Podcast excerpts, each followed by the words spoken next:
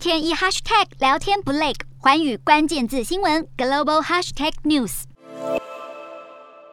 急诊室外人满为患，因为疫情北降南升，这是近来不少中南部医疗院所的日常。但台湾儿童感染症医学会理事长邱南昌捎来好消息，评估高原期已经两周，南部将是最后一块拼图，预估再一周疫情就会反转向下。不少专家也认为，渴望脱离高原期，台湾疫情终于看见曙光。疫情中区指挥官黄高斌更说，群体免疫已经达到八成，就连台北市最容易有染疫黑数的地方，案例也都在一万以下，还逐步降温，呼吁可以把新冠降级。但也有人质疑这个时间点恐怕太早，是否达到群体免疫？一界看法不同，但病毒不会在大流行时共识。那到底什么时候才可以摆脱口罩束缚呢？陈秀熙教授认为六月底就可以脱罩，洪子仁则说全台降到万例之下，最快六月底户外规定就可以松绑。但指挥官陈时中态度坚定，七月还不会整体松绑口罩禁令。感染科权威黄立明医师也建议，紧接而来秋冬流感季节，谈脱罩还不是时候，等到明年比较保险。